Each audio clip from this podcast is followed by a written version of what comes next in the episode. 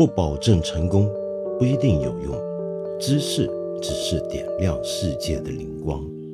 我是梁文道。本节目由看理想出品，授权喜马拉雅独家播放。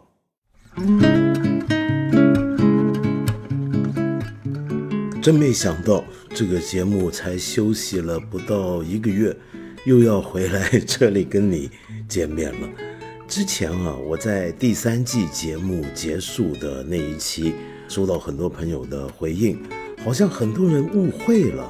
我讲话有这么讲的不清楚吗？很多人以为，呃，我八分这个节目都不做了，自从离开看理想之后，然后我不在这个平台出现了，以后会在什么地方等等等等，哎呀，你们都误会了。八分这个节目是照做的，你看我现在不就回来了吗？而且仍然在看理想播出，只不过呢，以前有些在其他平台，比如说蜻蜓、小宇宙等平台听这个节目的朋友啊，你会发现现在这个节目，你除了在看理想之外呢，只能够在喜马拉雅上面听见了。那如果有什么不适应的话，那我先在这里跟你道歉。同时，也欢迎啊喜马拉雅的朋友了解一下我们这个以水分充足著称的节目。同时，我哎，如果你你在喜马拉雅以前没听过这个节目，我可以跟你说一下，我们这个节目你别以为太水就这么走了啊。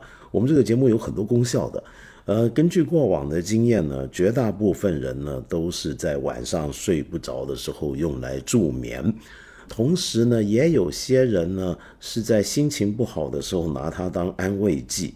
甚至有人试过第二天要照肠镜胃镜，那么前一天不是要泻肚嘛，要清清肠胃嘛，吃泻药，发现听这个节目也很有助于清泻。我能不能从这里推想，这个节目其实能帮你减肥呢？呃，另外呢，还有朋友说呢，是在产房等待生小孩之前。听这个节目呢，发现很有助于助产。哎呀，怎么讲？我发现我们这个节目有点像，呃，小时候我们在香港常吃的那种什么保济丸呢，什么用的那种万金油啊，它就是个万金油，哼哼，百包治百病。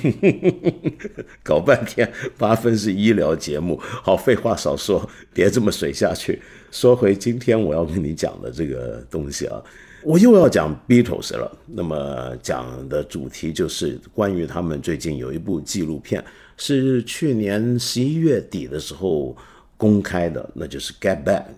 我的编辑杨大一同志提醒我，原来我们在第三季节目回归的第一集呢，也是在讲 Beatles。当时呢，我是在讲为什么 John Lennon 跟 Paul McCartney 这对组合是流行音乐史上。最了不起、最伟大的二人创作组合。那么，为什么时隔一年多啊，那我们八分第四季节目开播的第一集又要讲 Beatles 呢？说实话，我也不知道。这可能下意识的暴露出了呃 Beatles 呃对我的影响，以及我是他的铁杆粉丝的真面目吧。到底这个这个 Beatles 为什么会有这么大的影响力呢？我回头讲啊，就我讲的是对我的影响力。我先讲讲看，今天要讲的这个纪录片，你很可能在我们内地啊，不是太多听到关于这个纪录片的讨论，除非你是很硬核的乐迷，或者你很喜欢流行音乐，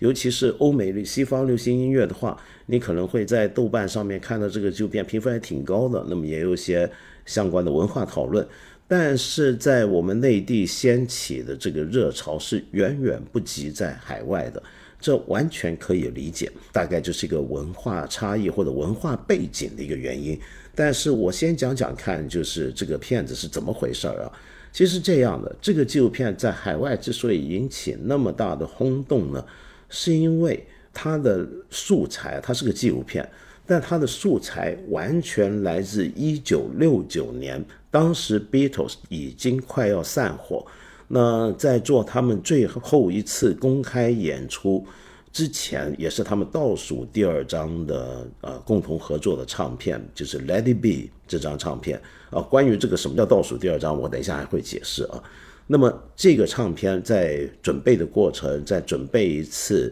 很小型的，在一个伦敦萨维尔街，就是以做西服闻名的那条街，楼顶的天台上面做的一个极小型的一个音乐会。为了这件事情做准备，那么在二十二天之内呢，他们要创作跟排练出一堆的新歌。同时呢，整个过程也都被一个纪录片导演把它记录下来。这个导演就是迈克尔·林塞霍格，他是个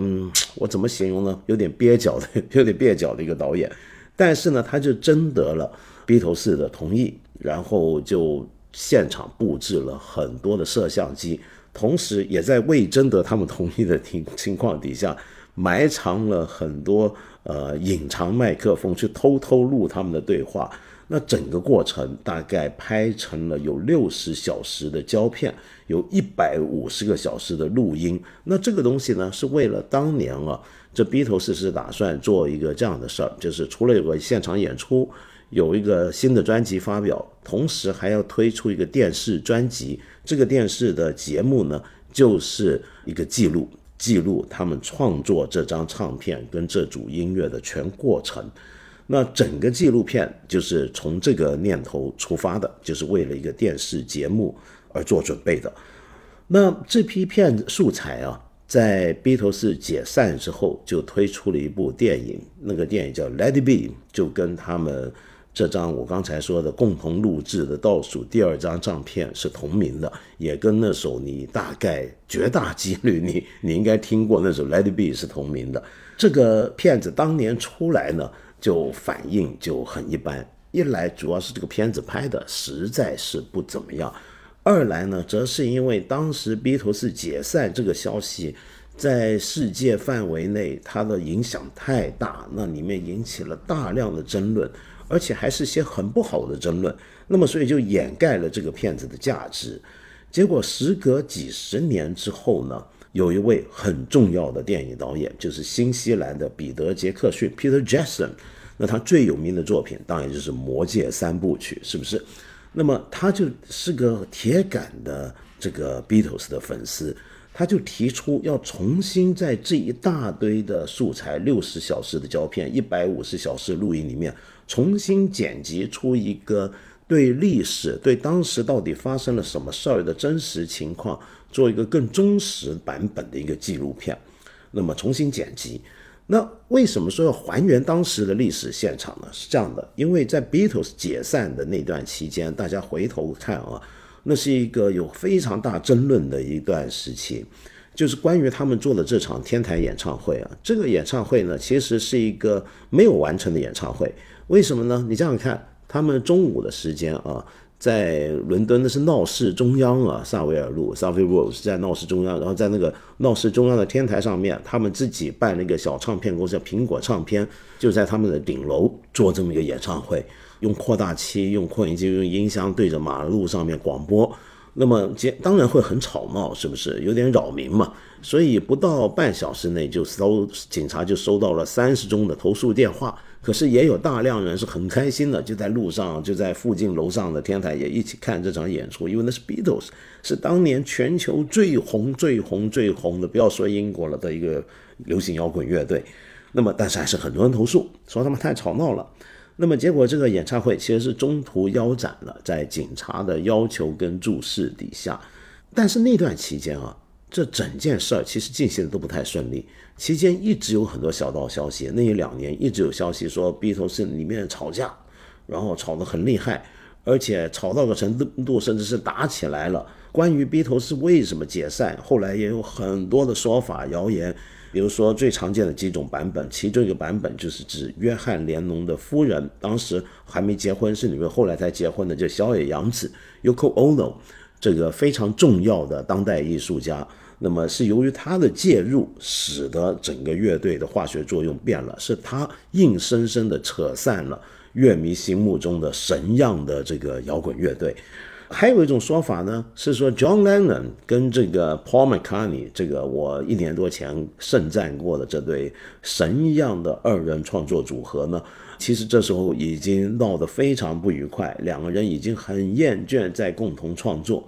那至于其他的乐队成员呢，呃，Ringo Star，特别是 George Harrison 这个吉他手呢，他已经觉得自己羽毛、羽翼、野风完全可以有自己的一个创作天地，但是却被这个二人组合压制，尤其是被 Paul McCartney，呃，说保罗呢太霸道了，太独裁了，等等等等。那么，总之，大家都说那段期间啊，他们做这个唱片也好，做这个演唱会的准备也好，是一个一团糟，是灰暗的，是吵吵闹闹的，是非常不愉快的事儿。然而，这个纪录片在还没正式在网上串流公开之前呢，就有很多人说，哇，已经看到一些片段，发现其实，在他们最后的岁月，Beatles。这个人类历史上影响力最大的摇滚乐队、流行乐队，其实还是很开心的，像兄弟、像年轻小伙伴一样在玩在闹，整个创作的过程还是一样让人非常激动的。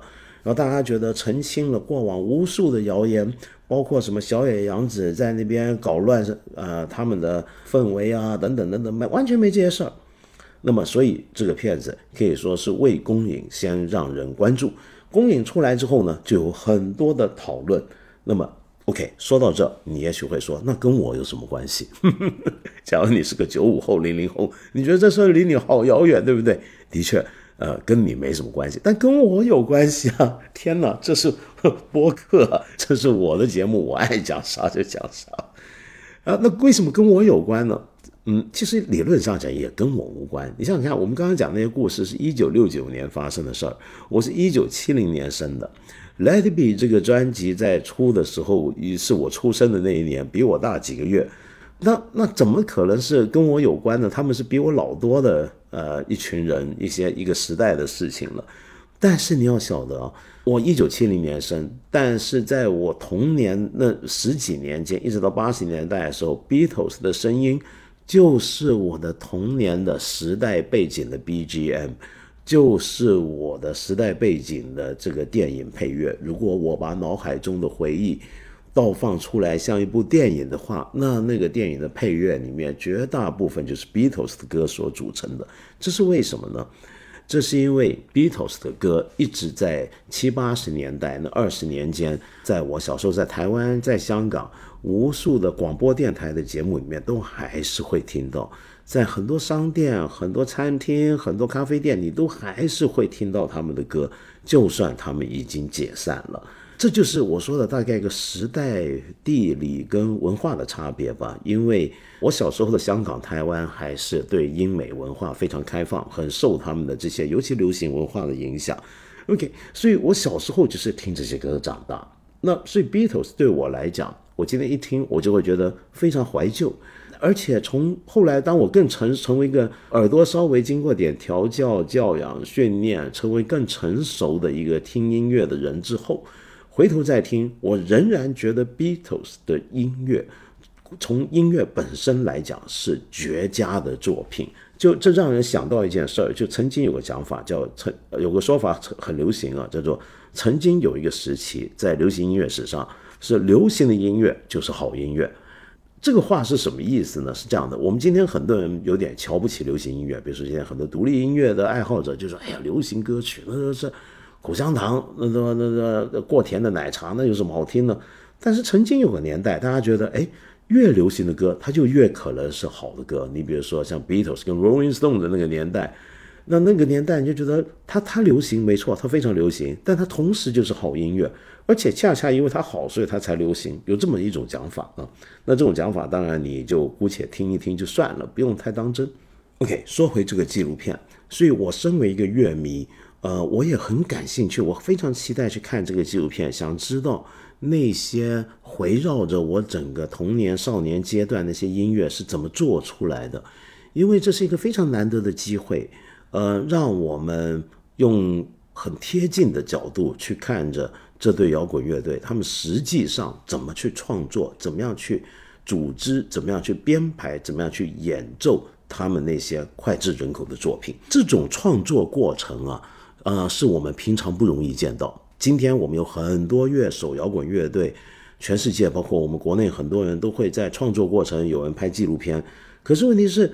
呃，这有两个不同。第一，这我们在讲的不是一般的乐队，我们在讲的是 Beatles。第二，呃，这个纪录片它非常长。呃，Peter Jackson 呢拍东西啊有个倾向，就是把什么东西都搞得很长。你看《魔戒》三部曲，呃，重新去年在国内上映的时候，不是很多新一代观众觉得受不了太长吗？其实我觉得挺好的。当然呢，今天年轻人可能会觉得太长。可是你别说，他还真有这种倾向。你比如说像他拍《金刚》，重拍好莱坞的那个经典科幻片《金刚》，他大概比原版本长了一倍多。而这部《Get Back》。他把这么多的素材最后剪出来，分成三集来播放，总共加起来是接近八小时啊！天哪，我我去年年底他刚推出，我看了一遍，我最近趁着我休假，我又把它看一遍，我也觉得它还是有点长，甚至是长过火了。呃，你比如说里面中间第二集的时候，有些片段在拍他们在排练，一遍又一遍的排练一些，比如说 Get Back。或者 I've got the feeling，然后呃还有 Let It Be 这些歌，这歌多好听，是不是？但是你听他们，我的天呐，没完没了，念来念去，念到你都听吐了，你都不想听了。可是回头一想，你就发现，哎，这就是真实的过程了。一个乐队他怎么样创作，他怎么样把他的作品逐渐打磨、逐渐完善成我们最后接收到的那个模样，就是这样一个过程。那个过程，我们看的人都看得痛苦了，你何况是做的人呢？好玩的东西就在这时候发生了。你发现他们在创作的过程里面，在状态好的时候，在气氛对的时候，绝大部分时间这几个人是乐在其中的，他们玩得很嗨的，很开心的，一步一步的去把他们的创作磨成我们看到的样子。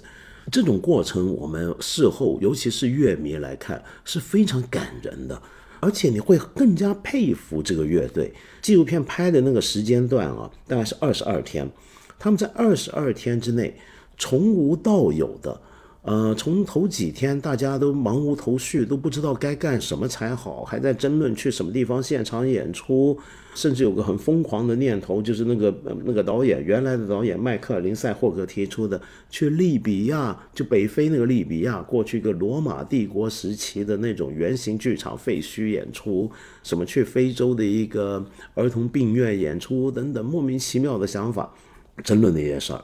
然后同时。他们大量的在玩一些他们过去玩过的音乐，他们自己的作品或者人家的音乐，这就是很真实的一个乐队创作状态。很多乐队，我们知道音乐人在创作的时候，在录音间的时候，他们要先抓自己的感觉，要念出自己那个手感啊，都是先透过玩一些老歌，这是必然的，而且是人家的作品。那么在那个过程里面，找到彼此之间的默契，找到彼此之间的那种呼吸、眼神对应、拼接的方法。然后一步一步的，说不定玩着玩着，新的东西就会出来了。我们就是这样子看到了他们这个专辑、这个电影的同名歌曲《Get Back》，是 Paul McCartney 他怎么样在毫无意义的发出一些声，然后再玩一些和弦，就从无到有的，一下子这首歌的雏形就出来了。然后整个乐队的人呢？就逐渐加入，不断丰满，不断变奏，包括不断帮他修改歌词，使得他最后成为一首抗议当时英国人对移民歧视的一种一种抗议歌曲。嗯，整个歌曲是这样出来的，那个感觉非常神奇，你更加佩服 Paul McCartney 的那种创作天才。我甚至见过国外有些很狂热的乐迷形容啊，一些评论人。他形容这个过程像什么呢？就像看着达芬奇目睹达芬奇在米兰的教堂里面的壁画墙壁上画着《最后晚餐》，你看到那个过程，就这种感觉，这是很神奇的一件事。又比如说，这个乐团成员当他们在呃一个角落还在讨论这个演出的场地、录音的间空间怎么安排的时候。Paul McCartney 自己在另一边在弹钢琴，弹着弹弹几个和弦，那个令人非常熟悉的 Imagine 的头几个旋律就出来了。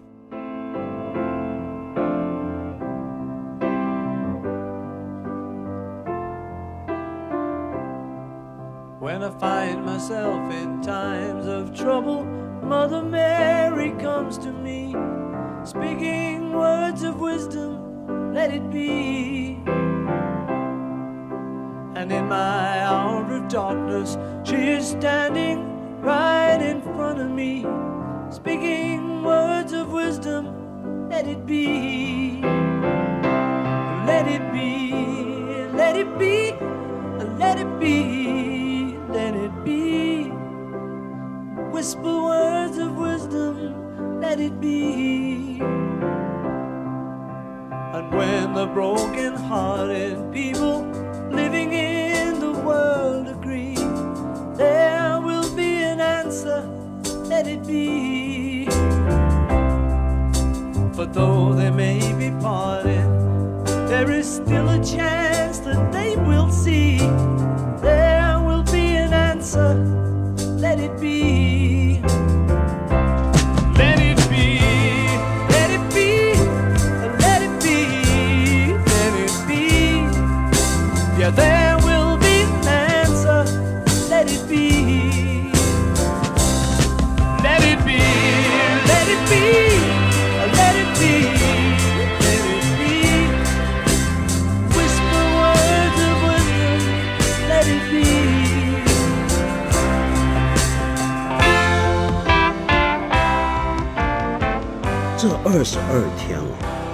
是一个非常高产的二十二天。他们不止完整的创作出了《Let It Be》这张专辑，这张专辑啊，嗯，从出版的、发行的、公开的时序来讲的话，是 Beatles 最后一张专辑。呃，但是在录音、在准备的过程里面，其实它是倒数第二张。呃，他们真正最后一次走进录音间共同合作的，则是三个多礼拜之后的做的另一张唱片。那张唱片就是《Abbey Road》，那个封面很有名，就是他们在呃伦敦的艾比路的那个有名的录音室外面那条马路上，不是有个行人穿越道吗？那个斑马线，然后他们四个人张开腿在那个斑马线走。那这是一个很有名的唱片封面，后来还有无数的游客到了伦敦的 Abbey Road 都要排成那个队伍模样来模仿 Beatles 的这个造型，是不是？你大大家见过这个封面？然后呢，呃，那张唱片是三个多礼拜之后才去录的，就是这个 Get Back 计划完成之后，然后后面呢，他们各着他们散头散伙了就。呃，散伙之后，就 Abbey Road 那个唱片是最后真正录制的，共同录制的唱片。但在发行的时候是先发行 Abbey Road，然后再发行 Let It Be。那无论如何，你都可以把这两张唱片在短期间出现的唱片，看成是他们最后一个阶段的合作。而这个最后阶段是如此的灿烂，他们创作出了大量的作品，不只能够填满这两张专辑，而且还有很多素材是之后他们在个人散伙之后个人的作品里面收录的。那所以说，这二十二天是个很神奇的二十二天，我们就目睹了音乐史上这么神奇的二十二天。然后我们要再回想啊，这二十二天那个时候啊，他们是什么状态？我们今天讲到 Beatles，想到的都是一些老人跟已经死掉的人，生就就都是上几代的人的是上个世纪中期的事情，对不对？那那是很古老以前的人，就等于我们想象古人，我们想象中的孔子大概一辈子没年轻过，总是驼着个背，然后留着个长胡子，双手抱握在一起，那个那个形象是吧？那但是问题是，哎，老人也都是年轻人走过来的。你想想看，在一九六九年那一年啊，这四个人是什么状态？年纪最大的是打鼓的 Ringo Starr，他是二十九岁。然后比他小几个月的也是二十九岁的，就是约翰连侬 John Lennon，再小一点的就是 Paul McCartney 是二十七岁，最小的是 George Harrison 才二十六岁。这是一些二十多岁的年轻人们，呃做的一件事情。那回想起来就很不可思议，就像我上一季回归的那一集讲的，就我觉得年轻人的那种能量，特别是天才的。有非常有才华这种年轻那种创作能力，当他们彼此遇到对的人的时候，撞起来那个能量太巨大了，然后你就很感激这个纪录片把那个状态保留下来。这让我想到 Peter Jackson，他这几年呢很沉迷于重新拍摄一些纪录片，就是拿一些旧的素材、旧的 footage 重新组织、剪辑、调色，包括他上一部作品，呃，也是很很厉害的一部作品，叫做。They shall not grow old，他们再也不会变老。拍的是一次世界大战的一些的士兵在欧洲战场的影像，那是一个很感人的一部片子，我很推荐你去看。那这个片名已经说的很清楚了，就我们在影像中看到的一战战场上那个人肉绞肉机的那个战场上面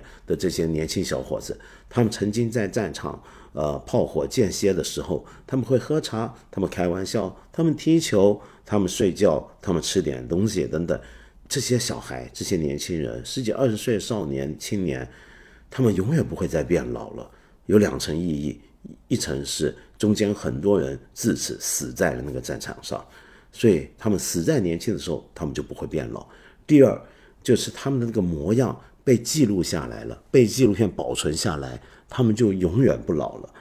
那么这部片子《Get Back》也是一样，帮我们留下了一个永远不会变老的，或者说在变老之前还来得及被保存下来的 Beatles 以及那个时代。那是个什么样的时代啊？你看这个片子，你发现哇，那那是一个随便大家抽烟喝酒的年代。整部片子里面，这四个人还有跟他们工作人员就不断叼着香烟、叼着雪茄走来走去，随时随地喝茶喝酒。然后那就是一个上世纪六十年代的一个世界，就那今天跟今天完全不一样，而且。嗯，那个年代的英国警察也很特别啊。你比如说，像最后一集第三集的时候，拍到他们在天台上也露台上面演唱，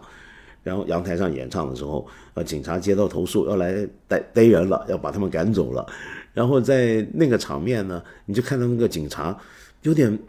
不知如何是好，在楼下等着上阳台搞半天都还上不去，然后只在那边一路说：“你们这太过分了，你们太扰民了。”啊，我们必须处理的，你们有必要这么做吗？然后后来更高级的警官都来了，然后上去呢，也不是直接拔麦克风抓人，没有，就只是在上面等着，然后叫，而且呢是叫呃他们的工作人员过去跟比尔他们说，哎，你叫他们关了吧，停了吧，是这么样子停的，他都不好意思直接走过去，呃，跟 John Lennon 他们说，你们现在给我停下来，没没这没这样这。到底是不是因为他们是太大的明星大腕，然后警察都变得有点不好搞呢？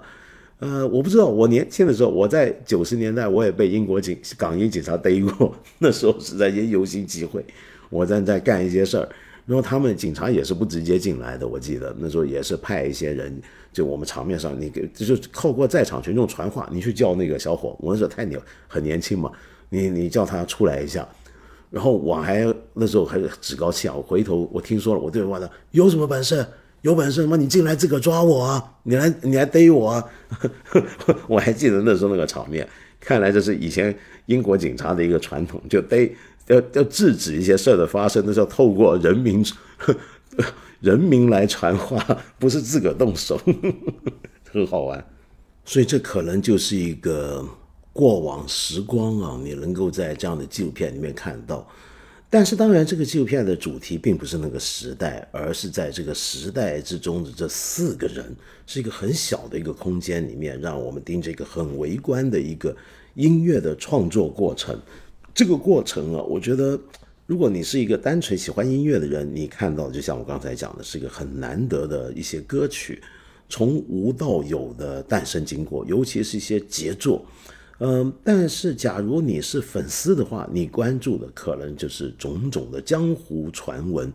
到底能不能在这个片子里面看到蛛丝马迹？比如说这四个人为什么会散伙呢？是不是因为呃，John Lennon 跟 Paul McCartney 这对好基友不行了呢？哎，你看这个纪录片倒没这个感觉。说真的，他还真的有澄清谣言的作用。就这两个人啊，嗯，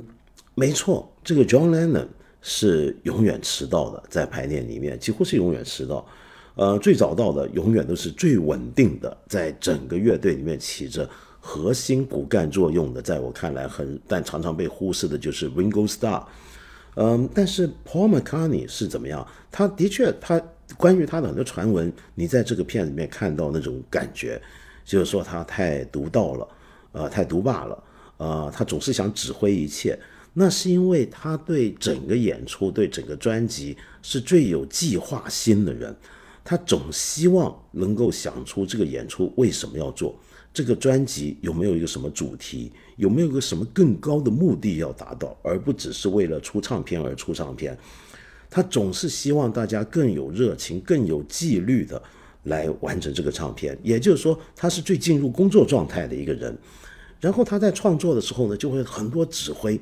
比如说他想了一首歌出来，就会叫告诉 George Harrison 吉他手，你这时候要怎么怎么弹。他会跟 John 说，你你那个这个声音不对，你转什么 F 调试试看，然后等等等等，他很多指挥。但是问题是，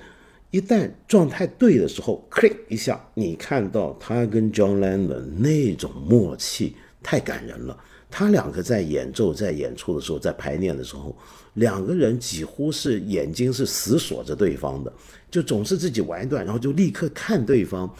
那个感觉就是你瞧我这样怎么样，行不行？然后另一个就很有默契的接上去，然后两个人谈到觉得对位的时候，感觉来了的时候，两个人就总是互相看着，嗯，那种会心微笑，觉得很感人。就他们真不愧是史上最杰出的二人创作组合，那么多的歌曲。那么多的音乐，就是他两人这么样子一来一往的，然后一唱一和的，一应一答的这么产生出来。我们等于过去听说他们两个人的合作多厉害，多么有化学作用，多么有火花。你现在就看到了真实情况就是这样。所以你看这个情况，你完全不感觉到，哎，他们为什么会后来拆伙呢？所以如果一切你在这个片子看到，发现很多过去的传闻都不是那么正确的话，那问题就来了。那他为什么还要拆伙呢？这就说到，其实我对这个片子的看法，不像很多欧美的评论家觉得他澄清了很多谣言，我觉得他其实反过来也证实了很多的谣言。比方说，这两个人是不是很有默契呢？是很有默契，但是问题是。恰恰因为这二人组合太强了，所以会使得这个四个人的组合里面的其他成员有时候就会觉得被压抑。例如 George Harrison，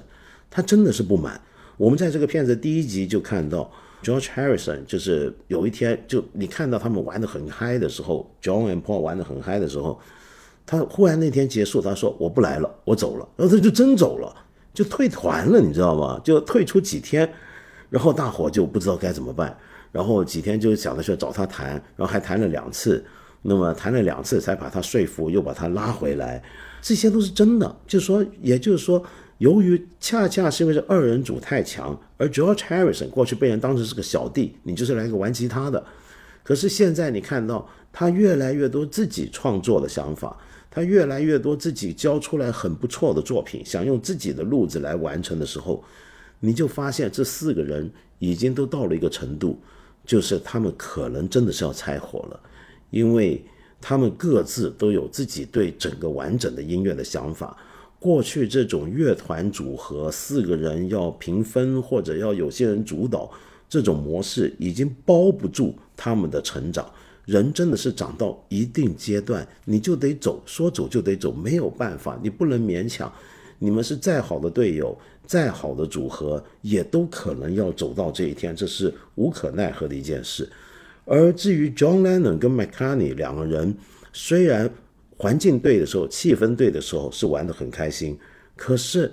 这并不说明他们就能自此走下去哦。为什么？因为这个时候还有 Yoko Ono 的存在，就是小野洋子。在 Beatles 解散之后啊，流行音乐史上最挨骂的其中一位女性，那就是小野洋子。很多人都说小野洋子怎么样拆散了他们，把 John 给抢走了，把 John Lennon 给洗脑了，叭叭叭叭叭讲这些事儿。那么今天的历史反过来，大家都会说这是完全反映了当年的文流行文化里面的一种种族歧视。比如说歧视小野洋子是个日裔的美国人，是个日本人，同时还是个性别歧视，就是觉得一个巫女般的一个角色强破坏了我们四个。黄金男儿组成的一个好战队，就就一直有这种说法，很多争论。但是你看这个电影啊，你看那小野洋子那个状态，说实话是很怪的。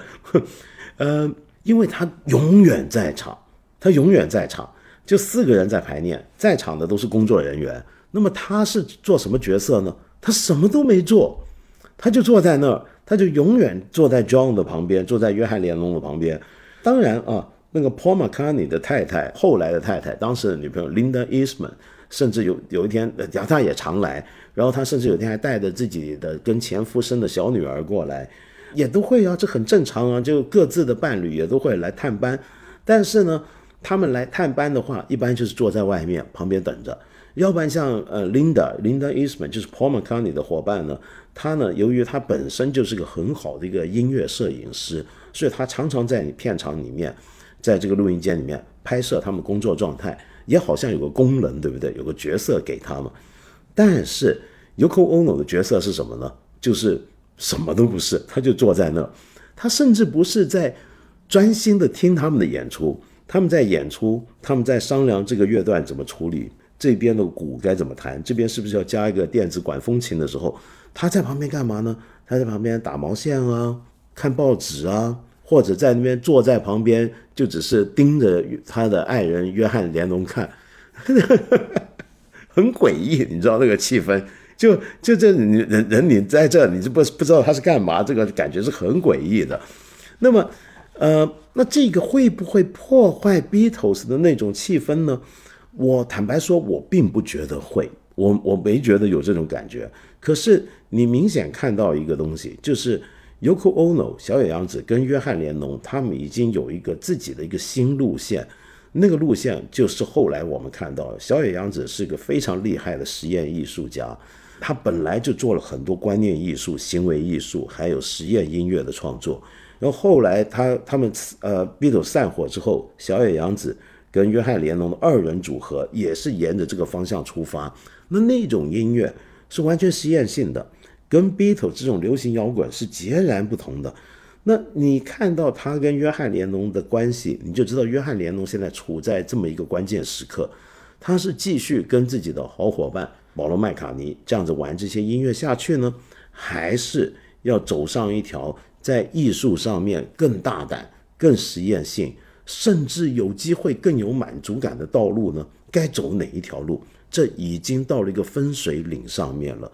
那所以在这里看到小野洋子的确跟他的 Beatles 的其他队友之间是有一种拉扯可能会出现的。那么我曾经看到《纽约时报》有篇评论啊，很有趣。那位作者就是 Amanda Hess，他就说到啊，这个 Yoko Ono 的这个存在是很尴很尬的，在整个片子里面让我们看到。但是他大胆的推想。可能这就是小野洋子最厉害的行为艺术了。怎么讲呢？是这样的，小野洋子后来曾经跟人说过，他说啊，他很不满那种一般常见的那种摇滚乐队的那里面的女性的角色。什么意思呢？就是绝大部分这些摇滚乐队，他们在演出在演奏的时候。他们的女粉丝、他们的女朋友、他们的情人、他们老婆呢，都是坐在外面另一个房间录音间外或者一个角落，坐在那边呢，去看他们的男神，看他们的主宰，他们那些男主子在那边演出完之后，他很厌恶这样的角色。那么，所以他在这个呃片子里面让我们看到，他没有承担这个角色。他是坐进去了，他就直接坐在你身边，他也不会带着崇拜的眼神看着约翰连侬或者那他的那些黄金队友，他是在那边自个儿干自己完全无关的一些琐碎活，比如说看报纸，跟这个音乐完全无关的事儿。呃，他是不是故意去骚扰呢？我觉得这个可能是啊，但这个故意骚扰本身就是那个年代的行为艺术很常见的一种形式。小野洋子以前也做过不少这样的事情，那你可以说，那这是不是把你做艺术公开做不就行了吗？你为什么要在人家干活的时候这么去搞呢？可是你不要忘记啊，小野洋子的音乐上的老师是 John Cage，他那个年代跟另一群纽约的先锋艺术家很熟，比如说 Alan Capro，这玩偶发艺术的人在一起。那个运动里面，其中一个核心主旨就是要打破公跟私这两个领域的界限。很多人都以为搞艺术就是公共领域，我在艺术馆、在画廊、在表演场合做，但是他们认为我们私人生活里面也应该同时要充满艺术创造力，要故意介入私人生活，要打破私人生活里面很多被默认的常规，甚至会不会就包括这个情况呢？一个摇滚乐团在排练、在演奏、在准备新的演出跟唱片的时候，所有在场的人都应该是有角色的。那我身为一个不发挥任何功能的人，主动的参与进去，这本身是不是一种实验呢？我觉得 Amanda Hess 这个讲法蛮有意思的啊。但是这的确让我们看到，Paul McCartney 他说，其实 Yoko Ono 没有对我们有什么干扰，他他是很好，而且还甚至让我们在片子看到，呃，在片子之外，小野洋子是很多话讲的，特别是在当时他们要劝说 George Harrison 归队的时候，那一天呢，约翰连农本身不说话，所有的话都交给小野洋子来帮他讲了。那么，但是在这个记录过程里面，我看小野洋子真的是有点是刻意的要做这样的一个姿态，可是这个姿态。本身并不会让这个乐队有有什么问题的。很坦白讲，保罗麦卡尼自己就说：“他说他们都觉得小杨子其实很好，没有问题。这问题不在于他，问题并不在于他。呃，那到底是怎么回事儿？又说回来，这个乐队啊，到这个时候他们是二十二天非常高产，玩得很灿烂，呃，很多作品都在这里面诞生。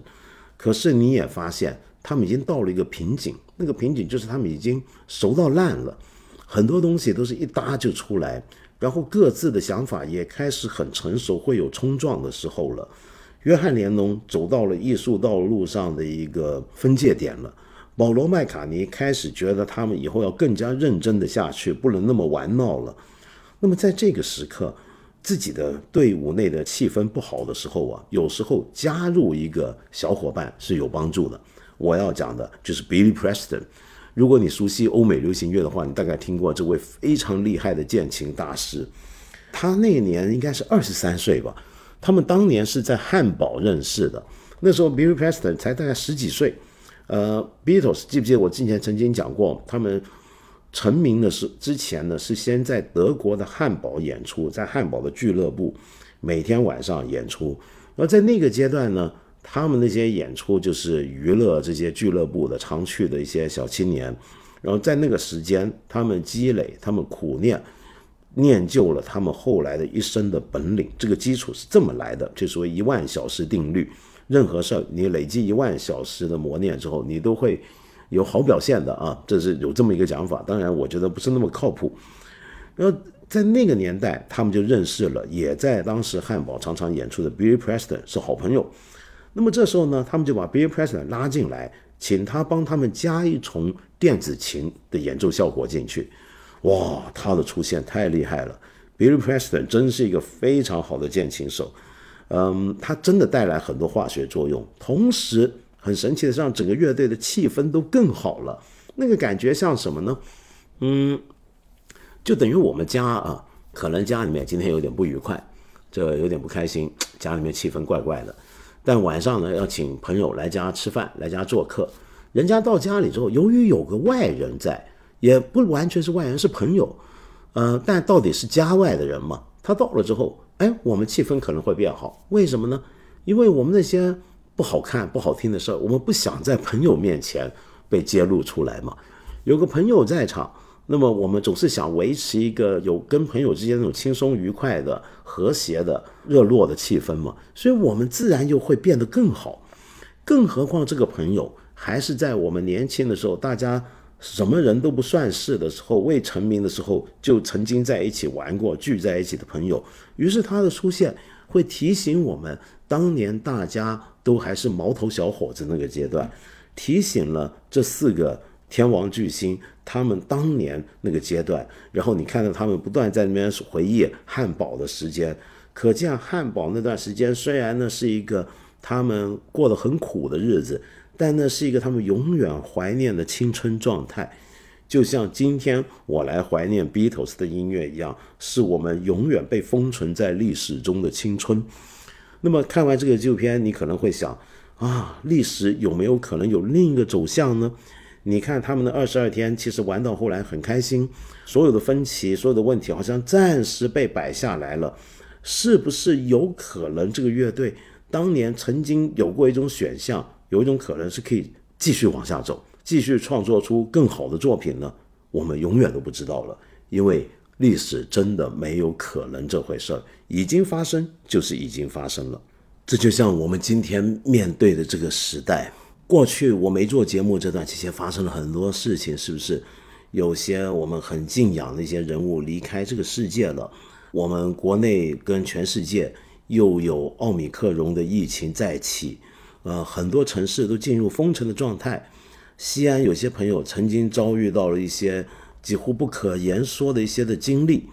嗯，我知道大家日子都不容易，呃，接下来会怎么样？坦白讲，我们也真的还不知道。但是我们只能够，啊，有点小的心愿，就希望阳光总会到来吧。我在这段期间也看到我们一些朋友在这的留言，那么我接下来也很欢迎，呃，看理想以及喜马拉雅的朋友在这里继续留言给我。我接下来呢还会回应你们的各种的疑难杂症，这是个 药方节目嘛，对不对？我是个庸医，随便给你开些药。是的，我们现在还在疫情的压力底下，还在严冬之中。但是阳光总是可能会来的，因为冬天总是会过去的。这时候呢，我要送给你一首 Beatles 在《Let It Be》这个专辑之后后面录制的那张专辑，就是《Abbey Road》那个专辑里面呢，有一首歌曲是 George Harrison 他写的。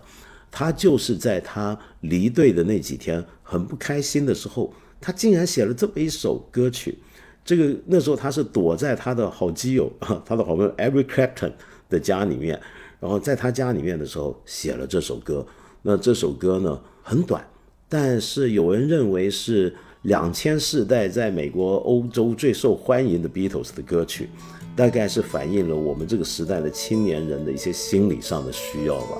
这当然就是 he comes the sun he comes the sun to do he comes the sun i say it's alright.